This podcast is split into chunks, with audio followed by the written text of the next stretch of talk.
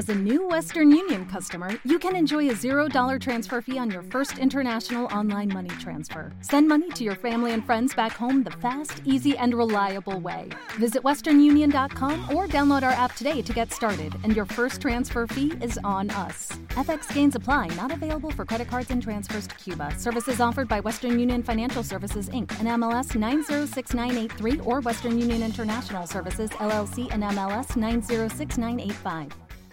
Lucky Land Casino asking people what's the weirdest place you've gotten lucky? Lucky? In line at the deli, I guess? Aha, in my dentist's office. More than once, actually. Do I have to say? Yes, you do. In the car before my kids' PTA meeting. Really? Yes. Excuse me, what's the weirdest place you've gotten lucky? I never win and tell. Well, there you have it. You can get lucky anywhere playing at LuckyLandSlots.com. Play for free right now. Are you feeling lucky? No purchase necessary. Void where prohibited by law. 18 plus. Terms and conditions apply. See website for details.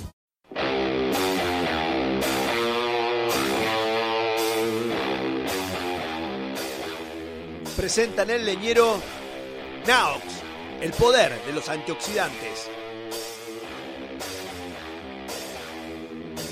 Hola, hola, ¿qué tal? ¿Cómo les va? Muy, pero muy bienvenidos a este segundo programa del Leñero. La verdad que estamos felices, pero felices, felices de poder estar aquí junto a ustedes, de, de lo que ha sido la repercusión de nuestro primer programa. Y bueno, la realidad era que pensábamos, pensábamos arrancar el próximo lunes con nuestro segundo programa, pero bueno, no, nos ensalzamos en discusiones durante estos días y dijimos, no, no podemos esperar hasta el lunes. Así que por eso hoy viernes le quiero dar la bienvenida, en primer lugar, a mi querido amigo el profe Oscar Restrepo, maestro, eminencia del periodismo deportivo y sobre todo hombre calificado para hablar de las dos ruedas. Bienvenido, profe, ¿cómo está? ¿Qué tal, eh, Mario? Un abrazo cordial para ti, para Víctor Hugo, para Emma, para todos nuestros seguidores a través de todas las redes. Estamos, como dijo Mario, muy contentos, estamos realmente felices, no solamente por los números, sino por la recepción. Yo sé que habrá gente que no le ha gustado, pero bueno, escríbanos, díganos qué no les gustó, qué tenemos que corregir, que estamos prestos para ello. Muy bien, yo ya quiero discutir con usted, profe, pero voy a esperar primero para, para presentarlo a mi querido amigo Víctor Hugo Peña, el tiburón santanderiano, ex monjarrita, ex, pero ahora es el famoso tiburón ya. Bienvenido, tiburón. Hola Mario, ¿qué tal? Profe, Emma. Pues el otro día me dejaron ustedes eh, caliente y pues hubo que ahí ayudar ahí como a meter presión porque no se pueden quedar las cosas ahí, en, ahí entre medias. sí, no podíamos esperar hasta el lunes que viene. Bueno, bienvenido, señor Emanuel Sábato. ¿Cómo está? ¿Usted con los números, con la producción? ¿Cómo está todo? Hola a todos, hola Mario, hola profe, hola Víctor, hola a toda la gente. La verdad que eh, fue fascinante eh, haber hecho nuestro primer programa, haber disfrutado como disfrutamos y como dice Víctor, quedamos calientes y tenemos que, que, que, empezar ya con las discusiones, me parece. Ahora, yo antes de empezar, ¿por qué vos eh, antes de arrancar nos tratás tan mal y ahora te haces el buenito y nos tratas bien? ¿Cómo es esto? ¿Es así la producción? Y bueno, así es el trabajo de la, del productor, ¿no? Uno tiene que exigir al máximo, es como el trabajo del líder en un equipo. Hay que exigir al máximo al gregario. Ah, ah, o sea, directamente ya tú eres el líder. Es decir, No. estamos hablando de estamos hablando de los egos, de los egos y directamente yo soy el líder. Trabajando en la parte técnica, soy el líder. Ah, ok. No, no, no es de- Está bien. Tu es un segundo nombre es Moral. ¿no? ¿Moral es tu Sí, apellido? obvio. No tengo dudas, no tengo dudas. Y Bueno. entonces uno tiene que exigir al máximo a los gregarios momentáneos para luego dejarlos ganar las etapas. Entonces uno Ajá. los presiona, los presiona, los presiona para que cada uno de ustedes dé lo mejor. Bueno. Eh, vos, como diría un amigo, Bueno. eh, el profe. ¿eh? Bueno, compañeros, eh, para arrancar, eh, quiero primero agradecerle a toda la gente, muchísima gente, más de 5.000 escuchas totales de nuestro primer programa. Ha sido una locura impresionante. Le quiero dar la bienvenida a Naox, que es nuestro primer sponsor y que desde hoy nos va a estar acompañando. Así que eh, la bienvenida para ellos también, invitando obviamente a que los que se quieran sumar estarán bienvenidos también a nuestro programa. Y para ponerle punto inicial, la Unión Ciclista Internacional anunció que hasta el primero de junio no va a haber ninguna carrera. Pregunto, compañeros, ¿están de acuerdo con esto que está haciendo la UCI o no? Porque yo creo que están jugando en junta con la ASO. o sea, con el Tour de France? Porque suspenden todo, pero no se habla del Tour de France. ¿Qué opinan?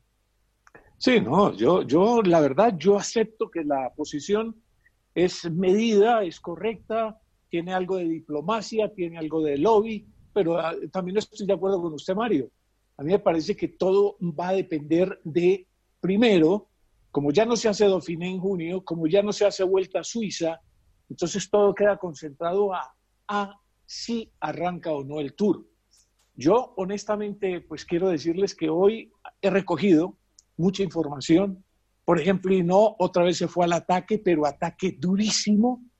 El contador ha dicho que se hace el evento, cada evento de los grandes con tres semanas o que se suspenda. Bahamontes, que es un legendario de, del Tour y de la Vuelta a España y de todo el ciclismo mundial, dice que mientras no se resuelva la pandemia, seguimos en guerra y no hay polémica, es imposible hacerlo. Claro, Bahamontes dijo eso, dijo, esto es una guerra, ¿sabés cuándo empieza? Lo que no sabés es cuándo termina. Cuándo termina, correcto, lo que él dice. Entonces, yo honestamente le digo, siendo muy, muy cauteloso, muy conservador, creo que la UCI da otro plazo pensando en que de pronto las cosas mejoren. Pero pide, profe, lo que dijo Cristian Prudhomme, que él directamente dijo, dijo, yo no veo un Tour de Francia a puerta cerrada, es decir, directamente no es el Tour de Francia. Claro, ¿y de qué sirve un Tour de Francia a puerta cerrada? Pregunto, ¿eh? Pues, Mario, mira, yo te voy a, tú sabes que siempre digo la, las, a ver, mi argumento está basado en una experiencia vivida. Yo cuando corrí estas vueltas grandes, recuerdo mucho del Giro de Italia, por ejemplo, que a tres kilómetros del puerto, de coronar un puerto, dice eh, tres al GPM, dos y medio, dos, bueno, tal.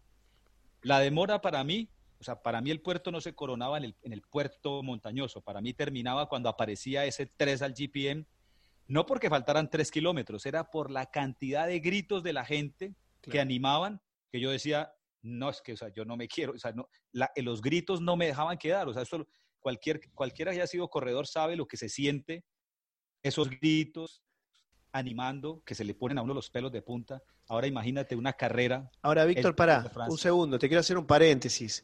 Eh, vos estás hablando de, de, cuando van en el grupeto, la verdad, ¿eh? porque acá dijimos que en el leñero vamos a decir todo. vos decís los gritos de la gente, son los empujones de la gente, dale. Y sí, no, y, el grito también y el empujón también, y el grito del corredor, del corredor, diciéndole al aficionado, empújame. Ah, sí. Empújame pero, pero Mario, el que me diga que no, o sea, no, no, corrió en bicicleta. Es decir, cuando uno va en un grupeto de estos a treinta y tantos minutos, cuarenta corredores y los sprinter y los que fueron las escapadas los días anteriores, Mario, si no fuera por los empujones de la gente, uno no termina. Claro. Eh, el Angliru, te digo una cosa, Mario, el Angliru suben los primeros 20 a pedal. De ahí para allá, la gente le tiene que ayudar a uno. Mario, mira, yo, algún día hablaremos con David de Bramati. Sí. No, literalmente venía el grupeto con nosotros, no pudo pedalear más. Y él casi que lloraba y decía, por favor, ayuda, ayúdame. Y la gente lo empujaba el uno y el otro porque el hombre lloraba. Y es que es una impotencia no, poder subir un, un puerto de estos. Qué bárbaro. ¿Los comisarios no lo saben eso? ¿O sí? La verdad, ¿eh? Mario, sí, no, ellos lo saben, Mario. De todas maneras, si en un grupeto hay, hay comisarios que van de todas maneras detrás cerrando la caravana de ciclistas. Y hay otra cosa, te digo, algo que sucede en el grupeto y es el, en el grupeto, ¿no? estamos hablando del grupeto. Sí, sí, los que van atrás, los que van, los que van ya muy rezagados. Últimos. El sprint que no te imaginas para comenzar a subir el primero, el Mortirolo, por ejemplo. Y yo, el primer giro que corrí, yo dije, pero esta gente está loca, o sea, ¿por qué les da por ahora hacer sprint si estamos muertos? Y resulta que, ¿para qué? Para que la gente los coja con fuerza a los primeros. Claro, a los, a los últimos la gente ya no tiene fuerza. Al, que empezó a subir el último, el, el puerto del Mortirolo, el último ya ahí el empujón es ahí como un poco por, por, por amabilidad, pero eh, ese, ese empujón ya no sirve para nada. Entonces, por eso ahí me di cuenta que hay que entrar el primero en el grupeto también para que los empujones vayan los que están bien alimentados. Historia. Qué ¿eh? cosa, Qué historia. la vista gorda, ¿no? Pensando en que si no en la primera etapa de montaña se quedaría con 60 ciclistas como una locura. El Tour de France, el Giro. el que sea. Sí, pues, digamos que tampoco no te imagines que es una cadena que te cogen del kilómetro 1 al 10. No, no. Pues eh, eh, hay, zonas de zonas, hay, hay partes donde hay más aficionados. También está el aficionado que grita, hey, no lo toquen, no lo toquen. Y sí, están, están todos. Tampoco entonces, pero, pero hay un empujoncito de, no sé, de 5 metros. Eso, eso te da la vida. Víctor, ¿querés un Tour de France sin público, sí o no? No, directamente no, no. El Tour ¿Preferís que no se corra, que se corra en 2021? el Tour de Francia es para la gente. La característica principal del, ciclista profesional es que el aficionado puede tener la posibilidad de tocarlo. Sí, pero, pero, pero ¿sabes qué pasa? Eh, ¿Cuánta, bueno, usted que sabe de números, ¿cuánta gente mira el tour en la calle y cuánta gente mira el tour en la televisión? No, por supuesto, la proporción es mayor en la televisión, en el Pero mucho, estamos hablando de mucho, mucho, mucho, estamos hablando de, de, 10 a 1, pues como para, para no exagerar, 10 a 1. Eh, es más o menos. Por eso, pero Víctor. interrumpe. Es más o menos, yo me imaginé cuando empezaban a hablar de eso, un concierto transmitido por televisión y el cantante cantándole a nadie, eh. al estadio vacío. Sí, lo están viendo. la, pues no, el profe tiene razón. 10 a 1 la proporción. Y sí. Pero ese calor ahí, esos gritos al, corredor le, hacen la vida total. Pero no, usted. yo, yo. ¿Quiere un tour sin público? No, no, no. Por supuesto que no. Mario, el ingrediente, por supuesto, son los ciclistas. El ingrediente principal de la cena son los ciclistas. Pero el complemento ideal para esa emoción que producen los artistas, que no son los comisarios de la UCI, que no es Prudhomme, que no son los carros Skoda, que no son las motos de, los, de la televisión, que no son los helicópteros, no, son los ciclistas. Esa es la esencia de un evento de estos. Pero el ingrediente que hace el complemento es el público. Un tour sin público, que, que me perdonen pues la comparación, es como, como, como bien se podría mencionar, es un mundial de fútbol en un estadio vacío. Eso no sirve. Eso no va a tener, es que no tiene ni siquiera ambiente para televisión. No estoy de acuerdo, pero ¿usted, Manuel, quiere un tour sin público? A ver, uno como fanático le encantaría ver el Tour de France, pero yo considero que sería más contraproducente si se hace sin público que suspenderlo eh, del todo ya. ¿Cómo, cómo? ¿Por qué digo esto? Si uno, como dijo Inol, Inol dijo que si hay un tour la gente va a querer ir a verlo y va a romper la cuarentena para ir a verlo, así no los dejen ir, va a salir a la puerta de su casa. Bueno, pero ahí, ahí será un problema de la policía decirle, señor, usted no puede salir de su casa. Estamos haciendo esto para que usted que está en su casa mirando ahora carreras ciclismo virtual, en vez de mirar carreras de ciclismo virtual, mire carreras de verdad. Pero quédese en su casa y lo va a poder mirar en su casa. Perdónenme con ustedes tres, no estoy de acuerdo con ninguno de los tres. Para mí, si, se, puede hacer el Tour de France, que se haga. Y lo lamento si no hay público este año. Espero que haya público el año que viene, pero yo quiero ver el Tour de France, quiero ver ciclismo, quiero ver carrera. Y si me garantizan que haciendo la carrera sin público y cuidando los detalles, nadie va a salir perjudicado, digo, ciclistas y televidentes que lo vamos a estar viendo, o sea, que no se pone en riesgo la salud de los ciclistas si se corre a puerta cerrada, que se haga. Y el año que viene lo tendremos. Hay un tema, Mario, que la prioridad hoy en día es la salud. Está de luto, la cantidad de muertes que hay. Yo creo que lo último que hay que pensar es en el deporte, ¿no? Creo que sea lo, más importante en este momento, tener Tour de France, tener un Mundial de Fútbol.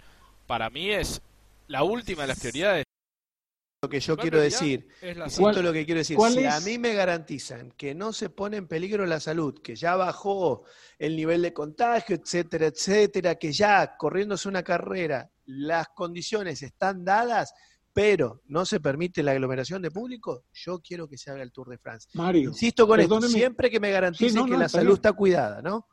bueno, Mario. Pero perdóneme, miren, yo le hago usted, le doy estos números de hoy, de hoy. Estamos a 3 de abril. 3 de abril. 3 de abril. Bueno, entonces mire, para que usted se dé cuenta perfectamente dónde andamos y cuáles son las circunstancias para, es decir, no para hacerlo quedar mal a usted, sino para que entienda que es que esto no va a parar en los próximos 60 días. No va a parar. Faltan 90 para el Tour, ¿eh? En España hoy 932 muertos, Mario. 932 muertos. En Italia, que es, digamos, otro de los países que tiene mucho que ver mm. dentro de la el pelotón ciclista, porque Italia es un gran protagonista, sin ninguna duda. En Italia hoy, 14.681 total, 119.000 mm. diagnosticados y hoy 840. Sí. Y voy a Francia, que por supuesto es, digamos, el sitio donde se debe reunir. 59.105, 4.503 muertos totales y curados, 12.448. Mm. Mario, por amor a Cristo, ¿cómo? ¿De dónde? de aquí a esa Está bien, profe, entonces, pero, pero, entonces, ¿por qué no suspenden todo directamente? ¿Qué están esperando que dicen que hasta el primero de junio? Evidentemente, o los de la UCI son, no tienen cerebro, o alguien los está asesorando y le dice, ojo muchachos, esperen hasta el primero de junio, porque por ahí al primero de junio, como pasó en China, por ejemplo, que ya bajaron infinitamente los contagios, de hecho no sé cuántos habrá por día, muy poquitos, por ahí la, la, cadena, la, ¿cómo se dice esto? La curva bajó y por ahí se... Si no, a ver, no creo que sean estúpidos lo de la UCI que digan, che, no, mira, el primero de junio vamos a hacerlo y después lo suspendemos. Creo yo que por algo se están tomando sus tiempos, ¿verdad? No, no, es que usted lo dijo de entrada en los titulares. La UCI está de la mano de ASO, esperando a ver si hay alguna posibilidad. Si no existe la posibilidad del 15 de mayo, Mario, vas a tener la noticia. Es decir, de hoy en 34 días te van a decir, no hay tour. O se aplaza para el 19 de noviembre. Ok. Para decirte algo. Entonces, para ustedes, tour sin público no.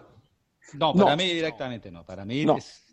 Estamos los tres de acuerdo en eso, Sería la. No, es que eso No, bueno, yo creo que avisémosle a la gente del CCC que hoy bajó el patrocinio porque no van a salir en la tele, eh, que ya eh, directamente lo vas, lo borren. Total, ustedes no quieren porque no hay público en la calle, porque 100.000 personas no van a poder ver una etapa, no va a haber carrera.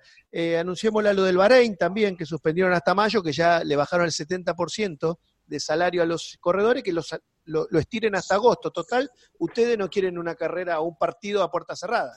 Bueno, tú me estás haciendo cambiar de parecer, señor Sábato. Porque, a ver, si vamos a hablar, porque me pongo un poquito del lado tuyo, ¿no? Y de los corredores también.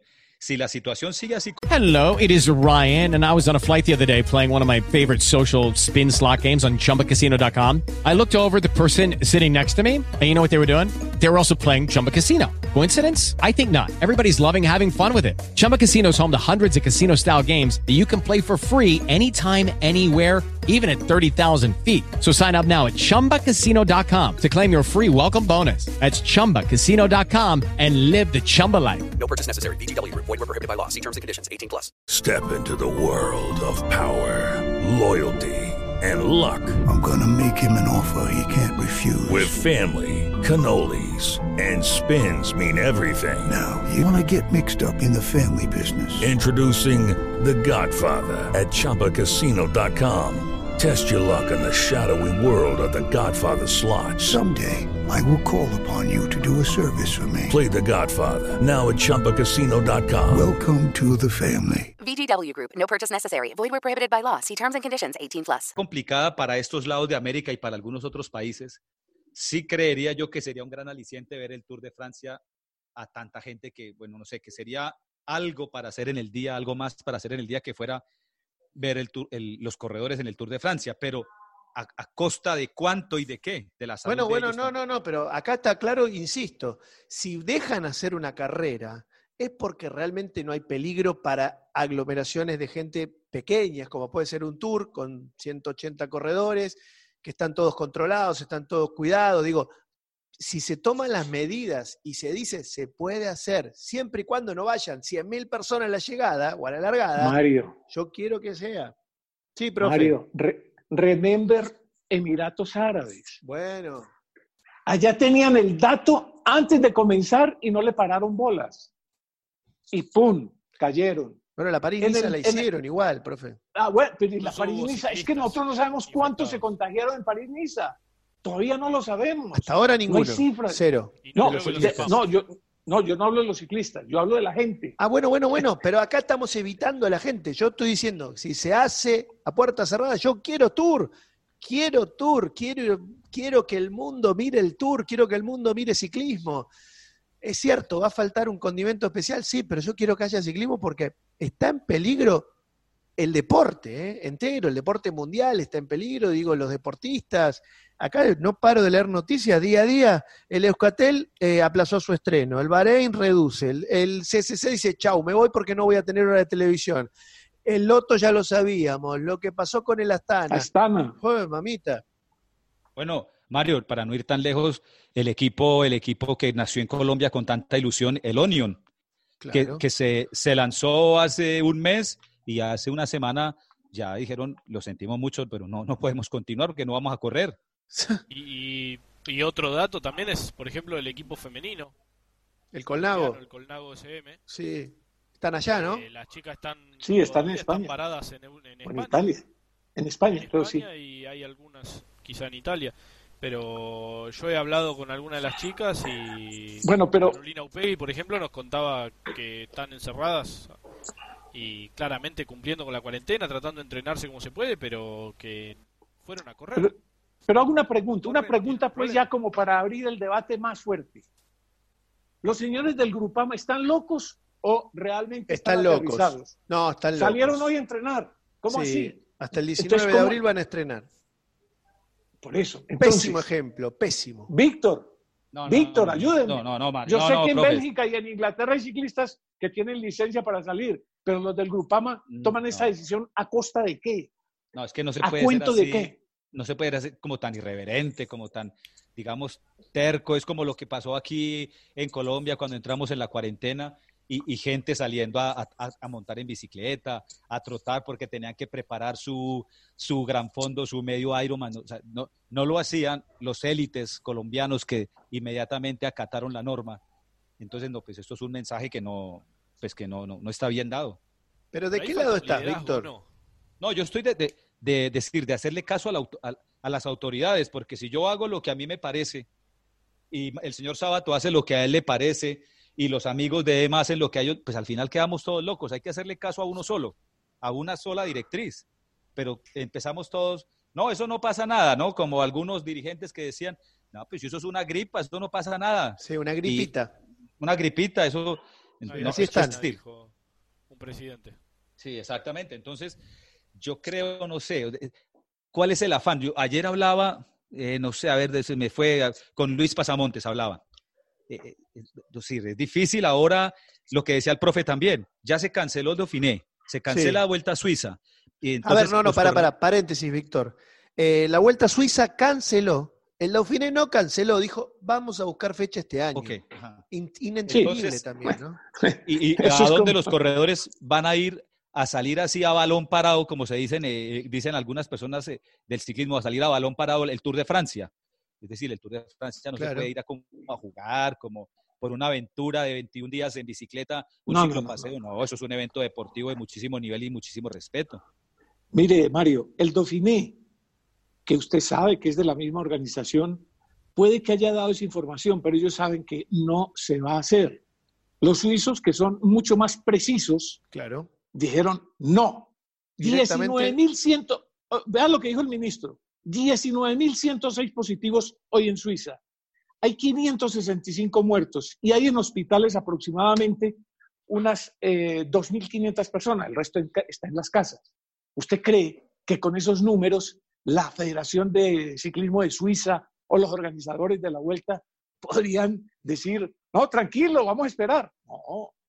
Ahora, No. eh, pregunto porque no lo sé el dato. ¿Qué es el famoso fondo de rescate que tiene la UCI? Ah, ¿Por qué todavía es- no, lo, no lo habilitó? No entiendo. Eh, Eso, Mario, es una, como, a ver cómo se llama eso, un aval bancario que existe en la, en la Unión Ciclista Internacional con todos los equipos que tienen en el caso de una quiebra. Ajá. Entonces, Ah. uno, uno puede cobrar un dinero pues que está garantizado exactamente. porque, sí, pues una, es un aval bancario. No, pero si no lo van a Es usar una- ahora, ¿cuándo lo va a No, usar lo la van a UCI? Va a usar. decir, no, ¿sabes qué? Lo Mira, vamos a esperar No, no, el no. Lo que pasa es 2026 para usarlo. Tiene, tiene que haber, no, tiene que haber un acuerdo entre la Asociación de Ciclistas Profesionales ¿Quién es el que le está presidiendo, Víctor? ¿Va creo que Cedric va a ser, creo que Cedric va a ser. Entonces, mientras no se haga el acuerdo, Mario, porque es que estamos pendientes de qué pasa con estos muchachos del CCC, qué pasa con los del Bahrein, qué pasa con los del Loto, qué pasa con los de la Astana, qué pasa con estos otros equipos que lamentablemente no despegan. Pues lógicamente, en el momento en que se presente ya la necesidad, tendrán que tocar la puerta y decirle, señor Lapartien, señores del, del fondo, hay que sostener a esta gente, hay que ayudarles. Eso es lo que están esperando. Sí, sí. Ahora, hay un tema con respecto a los corredores, como estaban hablando. Nosotros pedimos la unión de los corredores, la unión por el bien del ciclismo, ¿no? De que luchen juntos, eh, contra no contra los sponsors, sino con los sponsors para poder mantenerse. Pero si las cabezas, o sea, si los mismos organizadores de las tres grandes, pongamos, por ejemplo, ¿no?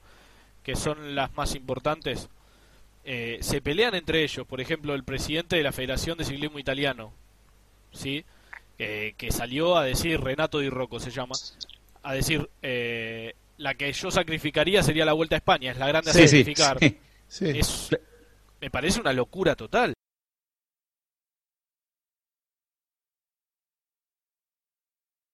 de las grandes, entre comillas, que tiene su lugar asegurado. Porque bueno, pero asegurado, entre comillas. Asegurado hasta, dónde. Porque hoy, hoy, hoy, hay otra versión, Emma. Hoy otra versión. Yo no sé si ustedes ya la, la, tienen vigente. Que si se hace la Vuelta a España como único evento, en vez de 22 irían 28 equipos. Sí. Para tratar de salvar, lógicamente, esa posibilidad. Pero bajarían un ciclista, un ciclista de cada equipo, en vez de 8 o 7. Para no superar los 200 que no Exacto. bueno, pero la UCI haría una parte, bueno, no importa. Sí. Entonces, yo les pregunto, ¿sería esa una solución? No digo para salvar la Vuelta a España, para salvar la comida de una serie de equipos menores, de equipos de la B o de la C, que aspiran a participar en una de las grandes para salvar el año. Es que, profe, mire, profe, es que mire, es, usted da un toca un punto importante. Nosotros nos estamos centrando en los equipos World Tour o los, los equipos de la primera división, porque, bueno, se va a acabar este, aquel otro, ¿y quién, es, y quién se está preocupando por los procontinentales o los continentales que directamente hay carreras que ni salen en televisión y no van a ir a correr? Entonces, el, el problema es mucho mayor porque si bien el turno se hace este año, el año entrante se hará el Tour de Francia o en dos años el turno va a morir. Bueno, vamos a hablar aquí un poco tan soberbios, ¿no? Con si Dios permite, la, vida continuará y el tour se hará, ¿no?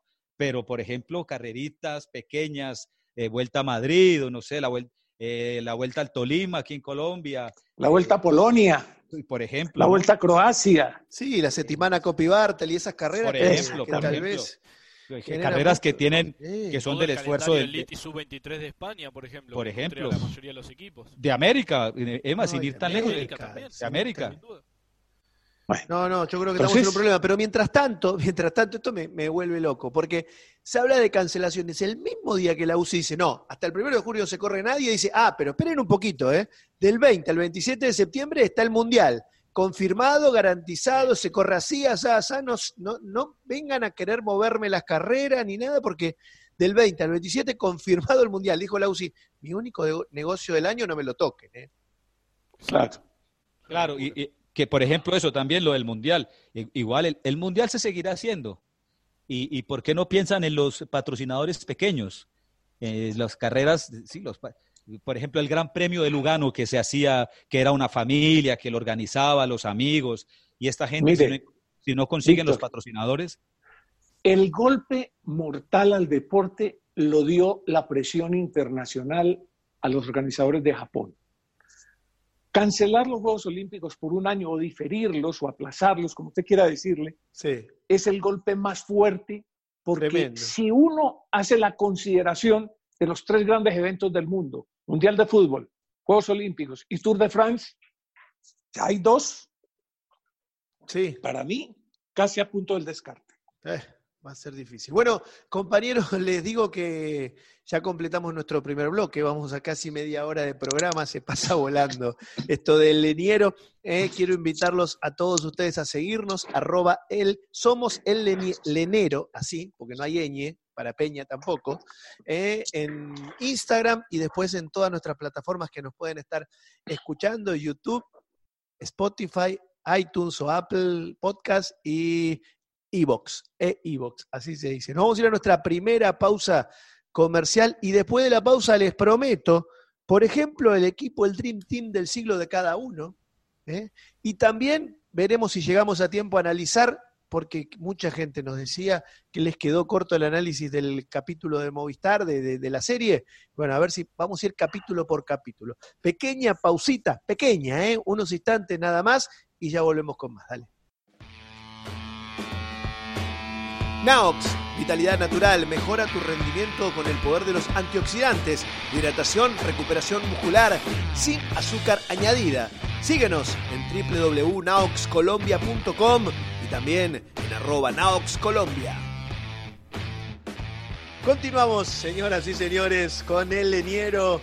Aquí estamos, este es nuestro segundo programa. Les recuerdo, gracias a todos los que nos pueden seguir en nuestras plataformas. Una vez más, gracias a Naox, nuestro primer acompañante de muchos que seguro se van a sumar. Señores, señores, bloque del Dream Team de la historia.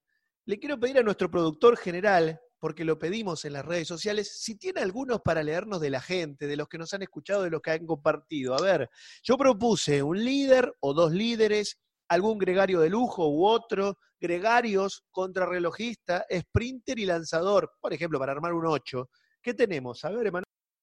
Por ejemplo, Fabio Andrés Parra, el hijo del gran del gran Fabio Parra, puso, por ejemplo, un equipo para ganar al Tour con lo mejor de los 80, mi época favorita. Inolt, Indurain, Lemon, Roche, Delgado, Fiñón, Parra y Herrera. Viejan Pineda. Líderes Eddie Merckx y Miguel Indurain. Gregario de lujo, Inolt y Alberto Contador. Gregario Bahamontes. Crono, Cancelara, Sprinter Mark Cavendish y lanzador Alessandro Petacchi. Por ejemplo, ¿no? ese, ¿eh? Hay- ¿Quién por ejemplo, nos pone líderes Landis o Ulrich. Apa. Gregarios de lujo, Virenque, Pantani, Sastre. Gregarios rodadores, Cancelara. Contrarreloj, Santiago Botero. Sprinter, Cipollini y lanzador, Maximiliano Richese. Nuestro amigo Diego Sandoval, a ver. Líder, Merckx y Frum. Sí. Gregarios de lujo, Roger de Blaeming, Egan Bernal, Sergio Henao, en la crono Fabián Cancelara, como sprinter Mark Cavendish y el lanzador Maxi Richese. Qué buena música de fondo. ¿Qué es? Sí. Una- una- un fondo, un fondo francés. Bueno, eh, está bien. Martín Ramírez, por ejemplo, nos pone de líder Egan Bernal. Sí. Gregario de lujo, Nairo, Carapaz y Miguel Ángel López. Gregarios Anacona y Checho Henao, Sprinter Gaviria y lanzador Maxi Richese. Bien Ah, bueno, es un equipo. Bueno, un equipo ¿usted, profe, nuevo. ya tiene el suyo? Sí, yo arranco con mucho gusto. Bueno, Mi ver, líder, su mi líder se llama Bernaino, que ustedes saben, pues que yo tengo una idolatría absoluta por este señor. Los gregarios para mí serían Tony Martin, Rondón y Equimop. Meto a Rondón por todo lo que significó y Víctor Hugo ahora nos puede dar alguna frase en torno a, a, a Belardo.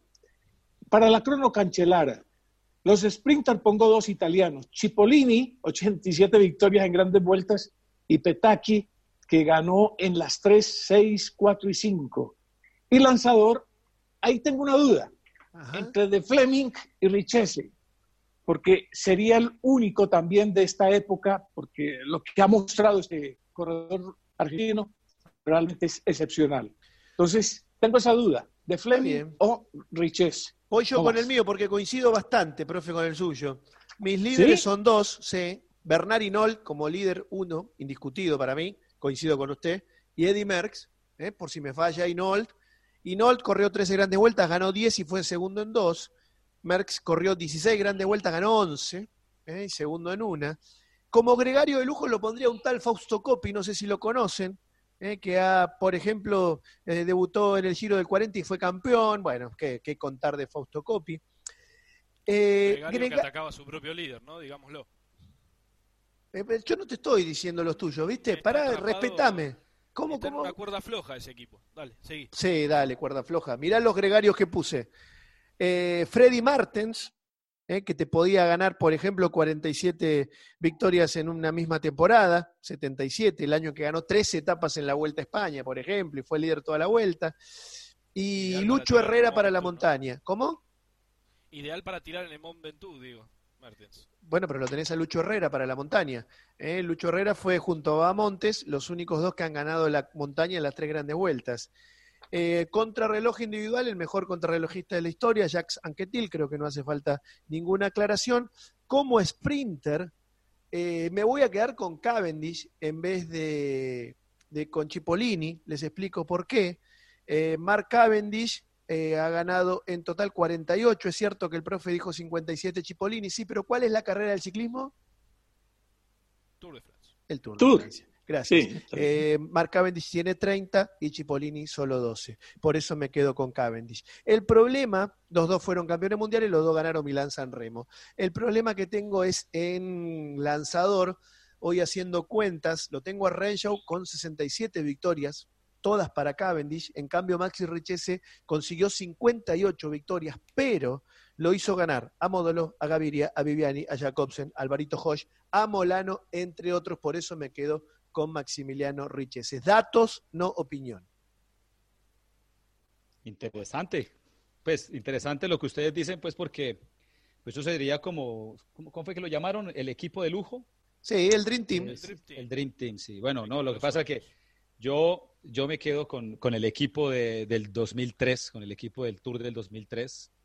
Solamente que le haría un par de va- variaciones y, y ya que ustedes hablan de Sprinter, pues sacrificaría uno de, de esos ocho para traer a un Sprinter. Entonces el mío me quedaría con Armstrong como líder, Pavel Padnos, Ekimov, George Incapié y Víctor Hugo Peña como gregarios eh, todoterreno, llano y todoterreno. Y Checho Rubiera, Roberto Eras como los gregarios en la montaña y entonces aquí viene la variación. Traería a Mario Cipollini como sprinter, que a su vez o X o George servirían de lanzadores para, para Mario Cipollini. Muy bien. Coincidimos. Eh, Ahora, a yo, ver, yo a- no- sí. tema Armstrong.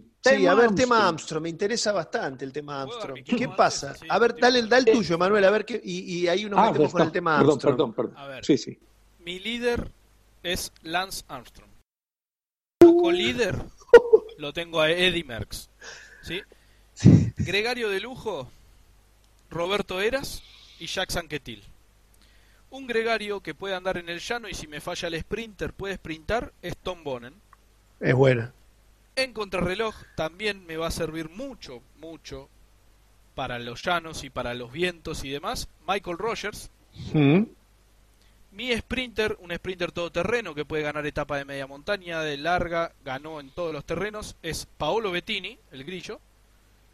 Y el lanzador, obviamente, para mí el mejor lanzador de la historia, que es, sin lugar a dudas, Maximiliano Richese. Sí.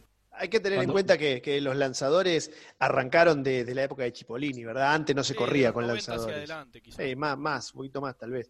Pero, a ver, eh, profe, eh, Víctor y Emanuel, eh, ustedes dos, para la Unión Ciclista Internacional dieron un corredor de ventaja, o sea, largan con siete. No, no, yo di ocho. No, no, no, perdónenme, pero acá estoy buscando en los registros y su líder de los dos equipos no figura en la historia del ciclismo. No, sí, perdón. Tiene un No, pero es que tú colocaste- 93, Mario. ¿Cómo, cómo? Colo- El campeonato mundial del 93 tiene. Sí, campeón del mundo y en grandes vueltas, 93. no, no, porque no lo veo en las grandes vueltas, por eso.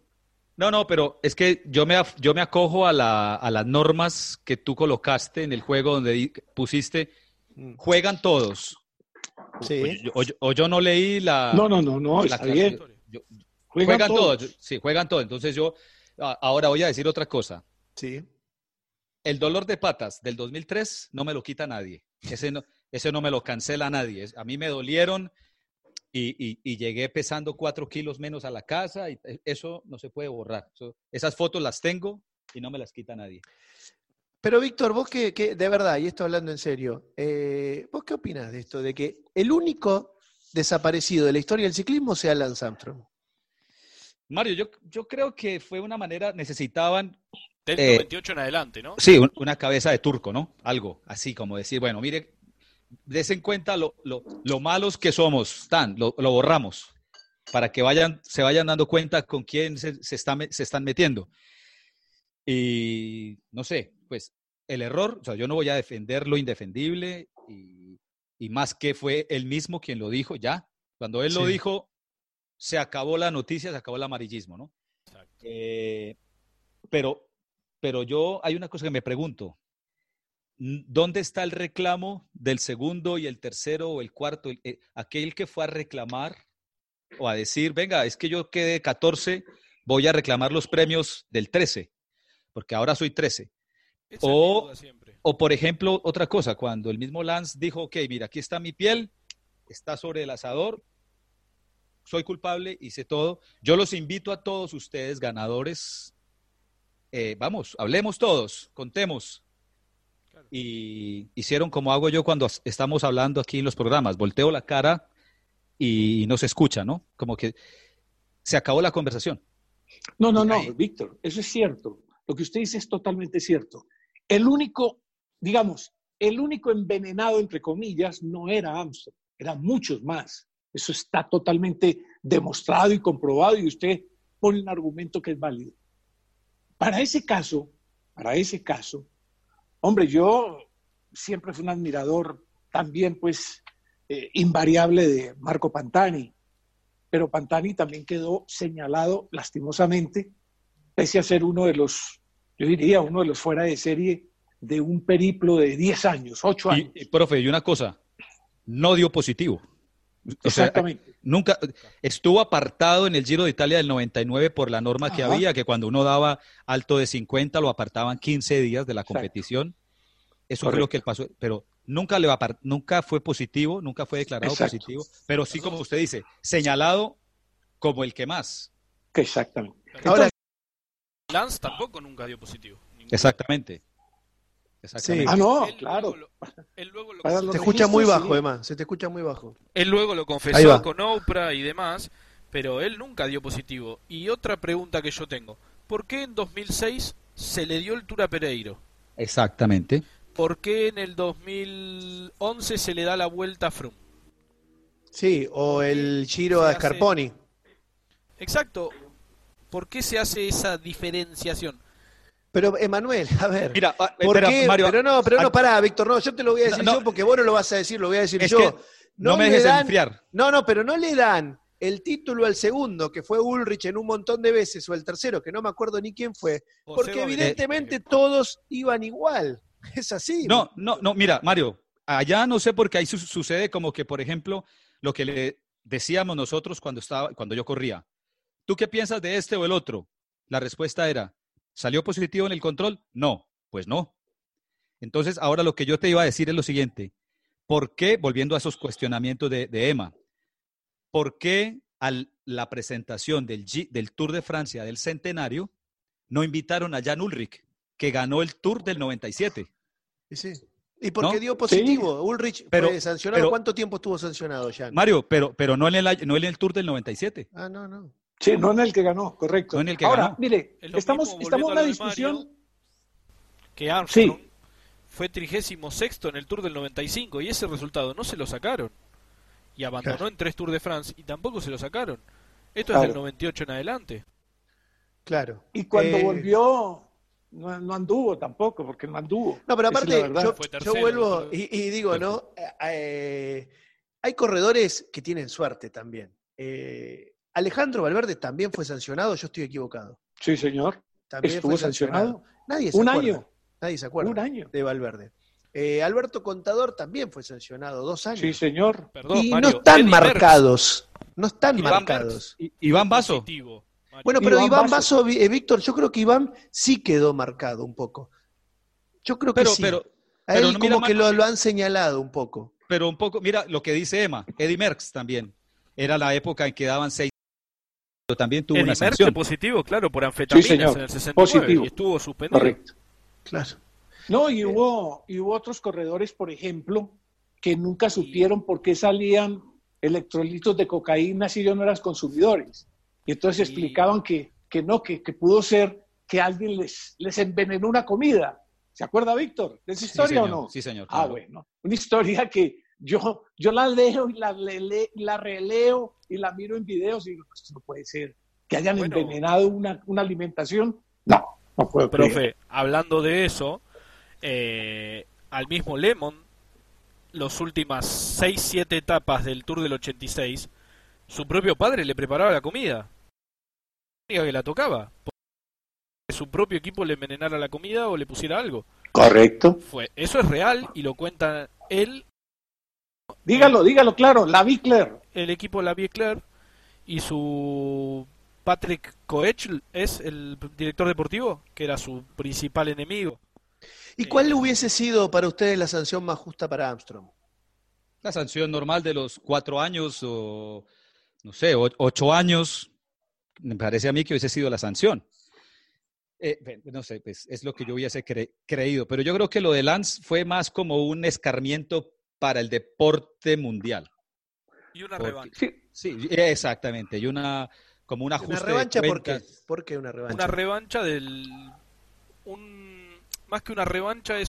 Lucky Land Casino asking people what's the weirdest place you've gotten lucky? Lucky? In line at the deli, I guess? Aha, in my dentist's office.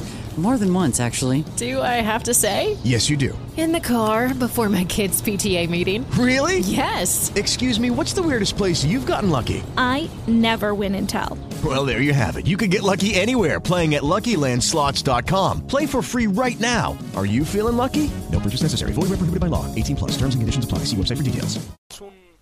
Tomen, disfruten para el periodismo francés, para mí. Ajá. Que fue el gran enemigo de Armstrong durante todos sus años, ¿no? Sí, ¿No lo querían Víctor Bueno, Armstrong en Francia? Era un poquito, digamos, co- como era tan inaccesible, ¿no? Inaccesible por la nube de gente y de prensa que, que, que iba detrás de él, pues le criticaban ese, eso que yo decía ahora, ¿no? Que, que el, el- el campeón del tour o el ciclista eh, es- era como de la gente, del pueblo, ¿no? Hmm. Y, y pues Lance un poco era a su manera que terminaba la etapa, al podium, la rueda de prensa, tal, al carro y al hotel. No, es Y- que es lo mismo, Víctor, perdóneme que le interrumpa, es lo mismo de la historia de Anquetil y Pulidor. El, el ídolo del pueblo era el segundo. no Era Pulidor, exactamente, odiaban, Era el segundo. odiaban a Anquetil. no- nadie, nadie lo quería, pero oiga, Exactamente. ni la prensa, na- Sí. solamente sus patrocinadores, su familia y algunos amigos. Pero en el pelotón, el tipo no tenía buena imagen, no tenía buena onda, mientras que Pulidor, el pupú, el querido pupú, todo el mundo. el ídolo de Francia. Exactamente. Pero la gente siempre se pone al lado del que va perdiendo, ¿verdad? No, pero es que perdió nueve veces. Por eso. Siempre, Siempre quiere. Vos mirás una pelea de boxeo que no conoces entre dos tailandeses y siempre vas a querer que gane el que va perdiendo, el que es más chiquitito, el que más. Siempre. Bueno, puede ser. Bueno, Bueno, yo honestamente eh, les ah, digo, para cerrar, Sí. para cerrar, perdón, Nema, Sí, yo creo que el tema ético queda dentro de ese balance, dentro de esa línea delgadita, entre si uno acepta que la mayoría estaban envenenados y solamente le tocó a él. ¿Por qué los otros no hablaron, como decía Víctor Hugo? Yo no sé por qué. Bueno, no por solo a él, el profe, nombre, a él, a Ulrich también lo pagó. Bueno, eh, después no me acuerdo otros nombres, pero de, de los que estaban ahí en la pelea, una gran mayoría, ¿no? No, Lamentablemente. por eso le digo. Ulrich lo Pero- pagó pues por, por otro tema des- después que fue la Operación Puerto y, y Claro. por eso también sacrificó, digamos, la carrera deportiva de, de- de- de muchísimos corredores que en ese momento eran eh, eh, la, la imagen o las figuras mundiales, ¿no? También tuvo problemas con el alcohol y, y temas de ser atrapado por la policía. Lo sigue- lo- manejando el auto. Lo, lo sigue Lo teniendo, teniendo, decir, lo sigue Qué teniendo corredor, por favor, y, ahora problemas económicos y, y todo esto, ¿no? Exacto. Que Sí, luego fíjese, una idea, Mario, del ¿Cómo? tema de los franceses con Lance. Eh, yo no recuerdo si era subiendo a Luz Ardiden o al, al PDVS. La caída que él tra- la imagen del Tour de 2013 es la Luz, que Luz- Ardiden, Luz Ardiden. Ulrich. Luz Ardiden, exacto. Eh, hubo una asociación que se creó para buscar al espectador que tenía la bolsa en la que se enganchó Armstrong para hacerlo héroe. Les pongo el Héroe. O sea, Pero, sí, pero Víctor, fue- Víctor, para cerrar el bloque, eh, ¿cómo era Armstrong como compañero? Es que, mm, Mario, él como compañero, así como, como adentro de, la, de, ese, de, ese, de ese camerino, de ese autobús, lo que funcionaba adentro, era, una, era, un líder, era un líder que no tenía que dar órdenes. Él nunca estaba mandando a nadie a hacer las cosas, simplemente inspiraba esa, ese querer ser eh, el gregario de él. Sí, exactamente. Entonces, era un tipo chistoso, era un tipo serio, era un tipo trabajador.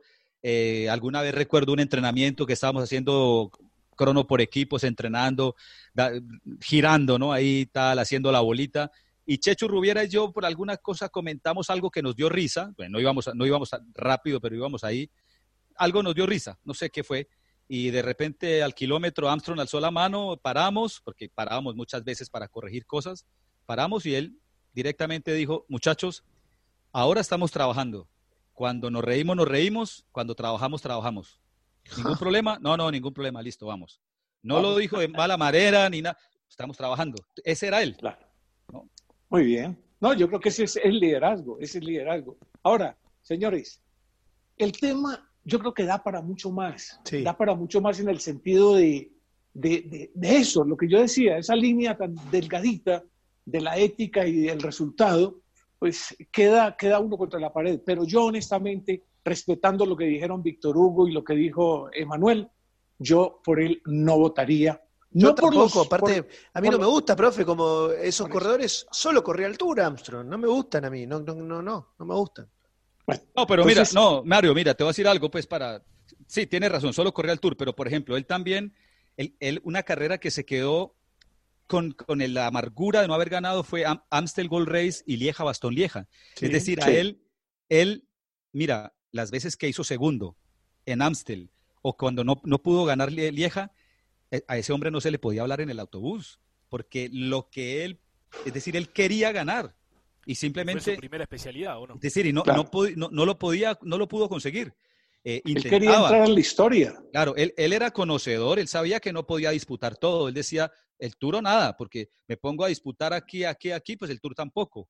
Es decir, le- y había un corredor al que él le tenía todo el respeto del mundo, que era Jan Ulrich. Él decía, lo Sí. único que me puede ganar el Tour es Jan Ulrich. Y estaba pendiente, que, cuánto entrenaba, cuántas horas hizo hoy, cómo está el hombre, el peso. O sea, era el único corredor que realmente le tenía respeto como, como atleta. Bueno, compañeros, eh, nos tenemos que ir a una pausa ¿eh? y, y después volvemos y seguimos charlando de ciclismo. ¿Les parece? Dale pausa y ya regresamos con más aquí de Leniero, el último bloque. Dale. Naox, vitalidad natural, mejora tu rendimiento con el poder de los antioxidantes, hidratación, recuperación muscular, sin azúcar añadida. Síguenos en www.naoxcolombia.com y también en arroba. Señoras y señores, continuamos tercer y último bloque de Leniero. Aquí estamos con el profe Oscar Restrepo, con Víctor Hugo Peña Grisales, con Emanuel Sábato, para seguir charlando, debatiendo de ciclismo. Me tomé un trabajo, ¿eh? no sé si ustedes eh, tomaron el trabajo, me vi el documental porque quedamos un poquito enroscados. Quiero ¿Otra vez? capítulo- Ah, no, no, quiero hablar más, profe, no hablemos más. No, pero, pero ¿cómo así? ¿Volvió y O sea, lo no, vio? no- no le quedó claro, no le quedó claro las cosas a Mario. No, no me quedé claro, no, perdóname. Me tomé la anotación de anotar, ¿viste? Eh, me anoté todo, del capítulo 1, que es el que quiero que repasemos. Si están de acuerdo, arranca con Eusebio Unsube diciendo: eh, Valverde, quiero que disfrute este año el arco iris.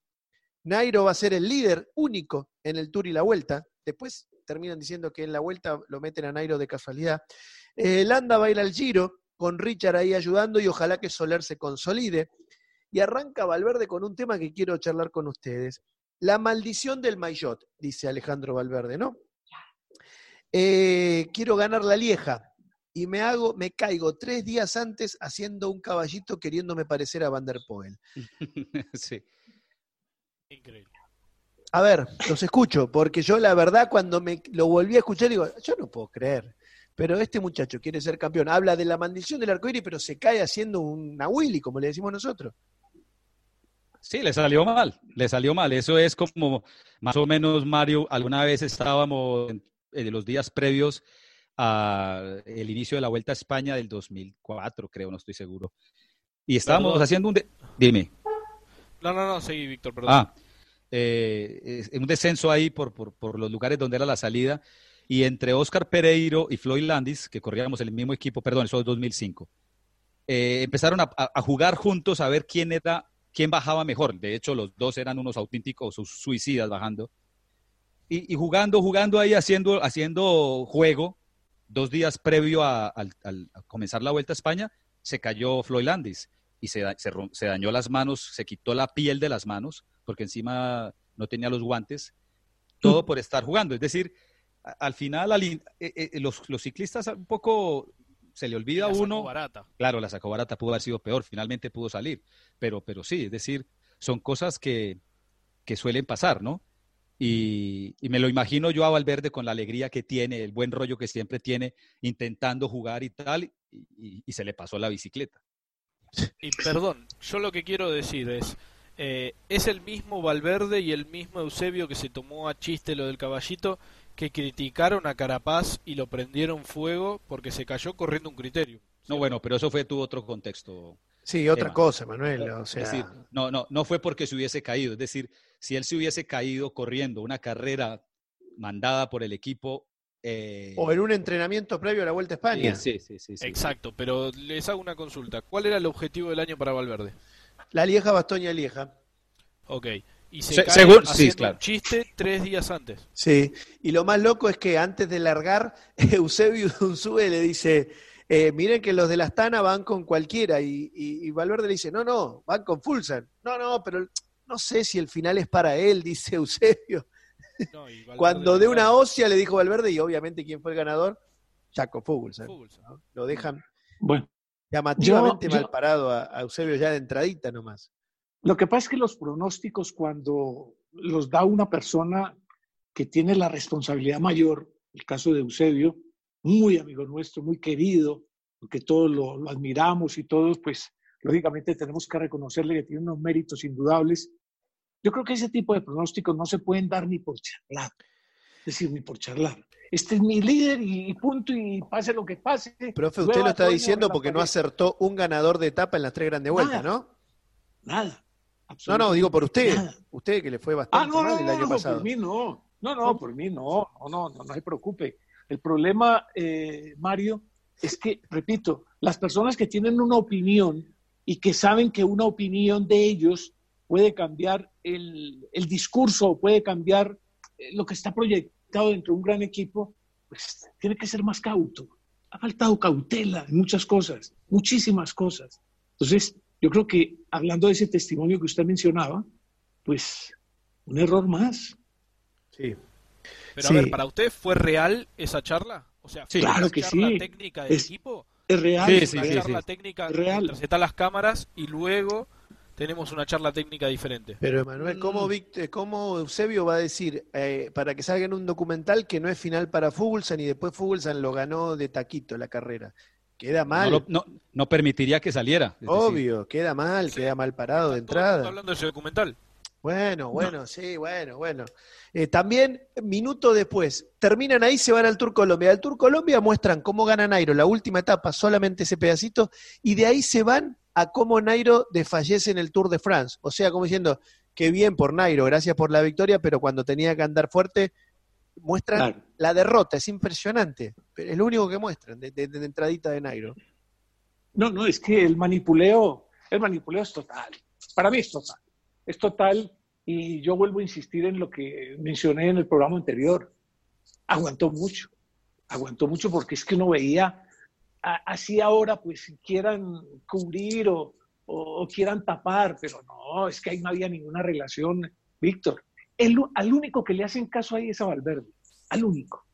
Pero Landa iba por su lado, Nairo iba por su lado, eh, Amador iba por su lado. Bueno, tenía que trabajar, bueno, trabaje y trabaja hasta, hasta, cuando podía y nada más. Y Carapaz les ganó por la defección de Landa, pero el proyecto de ellos no era Carapaz, No, no, si lo dice ellos- Lastras, Lastras Por un tipo muy centrado, dice, al Giro fuimos con Landa, punto. Claro. Entonces, si hay en eso honradez de parte de Lastras, que ya lo veíamos también el, el programa anterior, en los demás no hay esa misma honradez. Ese recato que debería tener Eu- Eusebio no lo tuvo. Entonces, eh, esas son cosas que ya con el tiempo mirando el documental, pues a uno le dan, a mí por lo menos me dan rabia. Hay cosas que me dan rabia de verlas, porque digo, esto no puede ser que, nos, que, que- que vayan contra la opinión de todos los medios del mundo diciendo que es que eran perseguidos, que es que los fustigaban, que es que era injusto, que es que... Y resulta que todo era verdad. Todo lo que dijeron los medios, todo lo que dijeron los críticos, todo lo que dijeron los analistas, era verdad. No corrieron a nada, se ganaron el giro porque ese muchacho volaba. De resto, nada. Bueno, Pasó no nada. corrieron a nada, pero ganaron el Giro, fueron tercero en Ah, la no, Vuelta a por España, equipo. ganaron No, por no, por equipo las equipo tres grandes, Sí, sí, eh, sí, no, no, ganaron no, etapas en el fenomenal. Tour. A ver, ¿cuántos equipos quisieran no hacer nada, no? Ah, no, no, eso sí es fenomenal. En esas marcas yo no, no voy a discutir absolutamente nada. Pero ¿cuál era el objetivo? Era ganar el tour. El tour es el tour. Es que no es una frase mía, es una frase que tiene ciento y pico de años. Entonces, señores, las cosas de hoy son muy diferentes a como ellos las pensaban y la realización, infortunadamente, perjudicó a unos y favoreció a otros. Esa es mi conclusión de ese primer capítulo. Sí, el primer capítulo que termina con el Giro, ¿verdad? La de Landa diciendo es muy difícil ser el candidato español en el único equipo español. Está, exactamente. Salvarse el pellejo de previo ya. Compañeros, se nos ha pasado, se nos ha pasado una hora de programa. Lamentablemente me quedaron varios temas acá por tocar, pero bueno, se nos va, se nos va ¿Qué rápido. se, y le eso, quedó? ¿Qué se le quedó? no, no, no, me lo guardo para el lunes, profe. Ah, bueno. ¿eh? Si le parece. No, está bien. A ver si se hace un poquito más de rodillo, que hoy estuvo tranquilo y me gusta eso. Me gusta un profe más tranquilo, más, eh, más, más a favor de la UCI, más, más No, no, no. centros Yo a para. favor de la UCI. No, no, no. Yo, yo lo que creo es que están actuando con cautela, que es lo que yo he reclamado en otros casos. Dar un margen, ese margen, vamos a ver si funciona. A mi juicio, y sigo con Víctor Hugo, sigo aliado de Víctor Hugo, para mí no va a haber nada. Para No, mí yo le quiero pedir disculpas a la gente que está del otro lado y que soñaba con ver, aunque sea puertas cerradas, un Tour de France, porque por palabras como Víctor Hugo Peña, calificadas, ¿no? Como Oscar Restrepo, como Emanuel Sábato, eh, lamentablemente no quieren que haya Tour si no hay público en la calle. No, no quieren, no. Yo quiero No. cuidar a los ciclistas, que también son gente. Bueno, no. No Panqueque. Son, o sea, bueno, pero a ver, Mario. Te diste vuelta como un panqueque. permitamos los gladiadores. No, no, no, no, no, pero no me compares esa tontería. Te estoy, yo lo dije bien clarito, si está garantizado que corriendo 180 ciclistas no va a haber problema de salud para ninguno de ellos, yo quiero Tour de France. Punto. Para mí es un error de tu parte, Imposible. pero bueno. Es un Bueno, tema yo- de salubridad. Yo, yo, yo sigo diciendo que es que el Tour de Francia tiene muchos ingredientes. La carretera, eh, la historia, los ciclistas y el público. Y, público y si, puede fal- esperar un año. si falta el público, pues es, es- no sé, no sería, el- no sería el mismo Tour de, de Francia. Eh, El, tour, sería el Tour de Francia ese que se corrió sin público. Nadie se acuerda de eso. Dentro de No. cinco años, nadie, si se corre el Tour de France sin público, nadie se va a acordar de que corrió, se corrió sin público. No, quién sabe, Mario, porque documentales habrá para, para dentro de Sí, 5 o 10 bueno, años. pero, pero si volvemos atrás, yo le digo, a ver, eh, el Tour de France en el que, eh, no sé, ejemplo, el, chocó el auto a flecha. ¿Cuál fue? Y nadie se Ah, acuerda cuál fue. Pero sí se acuerda, claro, porque cayó allá contra los alambres de Por eso, pero la gente se acuerda que fue justo en ese... No, no se En acuerda. 2011, ¿no fue? 2013 creo que fue. 13, 13, Bueno, creo. Bueno, no importa, pero digo, ¿o en cuál hicieron un parón los ciclistas en la calle? Nadie se acuerda. 98. Pero 98. vos te acordás, Víctor, la gente no se acuerda. Y nadie se acuerda. con la gente. Sí, sí, sí, no pero, pero si ustedes están hablando de la gente, que es clave pero- la gente. Fíjate, que te estás acordando. ¿Te acordás Sí, de, sí. Cuando no empezaste a decir... Pero porque estoy "A- a- hurgando a en la historia". a Frun- Te- a Frun- te hay que expulsarlo de la carrera porque va corriendo sin bicicleta. Y sí, ¿Estás había que acuerdo? expulsarlo de la carrera, pero Ah, obvio. Por eso. Y, y, y nos acordamos y hay que Bueno, ahí está grabado. Bueno, ¿no Ah, será usted, profe, que, que recibe ahí un centro de la ASO para que hable bien de ellos? No, no, no, no, no. Yo lo que. Yo lo- Cuidado yo lo con que esas es- palabras, Mario. No, no, no. ¿Por yo qué lo no? que quiero es. Un centro, yo lo que dije. es- ¿Qué es un Ah, un centro? Yo centro. lo que quiero. Centro. Yo lo que quiero es que primero, por encima de cualquier carrera, por encima de cualquier juego olímpico, por encima de cualquier mundial de fútbol, por encima de cualquier liga Premier, por encima de tal cosa, pensemos en el ser humano. Estoy totalmente de acuerdo. profe. final. Estamos todos de acuerdo en eso. Eso estamos todos de Profe, acuerdo. usted de fútbol sabe un poquito. Esa expresión, tíreme un centro, en Colombia se dice es póngame a jugar, ¿no? Sí, más o ¿Sí? menos. Es- Póngame a sí, jugar. son similares. Póngame a jugar. Bueno, ah, Hágamela un fácil. centrito. Tíreme un Hágamela centro. fácil. Yo cabeceo, Hágame. estoy listo en el área chica para cabecear. Hágame famoso. Exactamente. Bueno, compañero, profe, nos vemos el lunes. Un abrazo. El lunes nos encontraremos. Espero que la gente siga cumpliendo, como dijo Víctor, disciplinadamente las decisiones de las personas que mandan.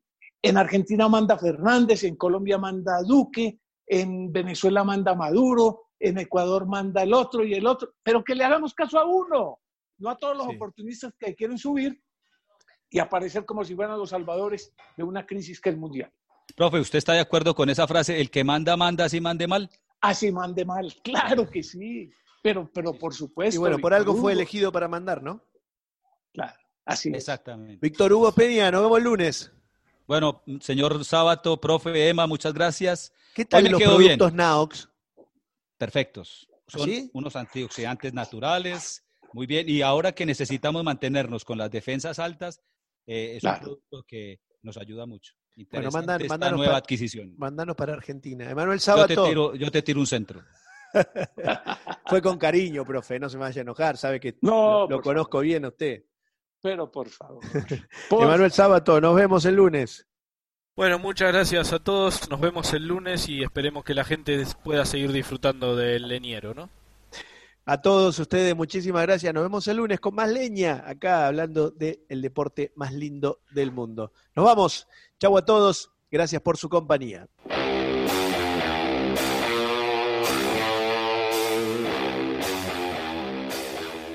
Presentan el leñero Naox, el poder de los antioxidantes.